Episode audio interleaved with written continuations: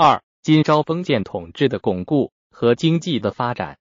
金世宗即位后，面对着契丹和汉族农牧民大起义，海陵王南侵受挫，金朝内部陷于一片动乱的局面。世宗力求争取各族贵族、臣僚的支持，以稳定他的统治。太保、枢密使完颜昂在耶律元已杀海陵王后，派使者到南京杀太子光英，向世宗上表祝贺即位。一一六二年入朝，世宗任都元帅，仍为太保。留守南京的太傅。尚书令张浩也在海陵王被杀后向世宗上贺表。一一六二年入朝，封太师，仍为尚书令。世宗对张浩说：“你在正龙时做首相，哪能无罪？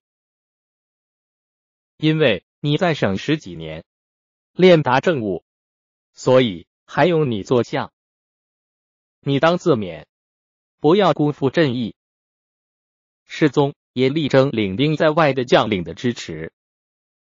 白彦敬、哥什列志宁领兵镇压契丹农牧民起义军，行至北京，曾一起密谋起兵攻世宗，诱杀世宗派来的使者。海陵王死后，白彦敬、哥什烈志宁将世宗，世宗任用白彦敬。为河苏管节度使，又召入朝，任为御史大夫，仍以哥什烈志宁为临海节度使，领兵去镇压契丹起义。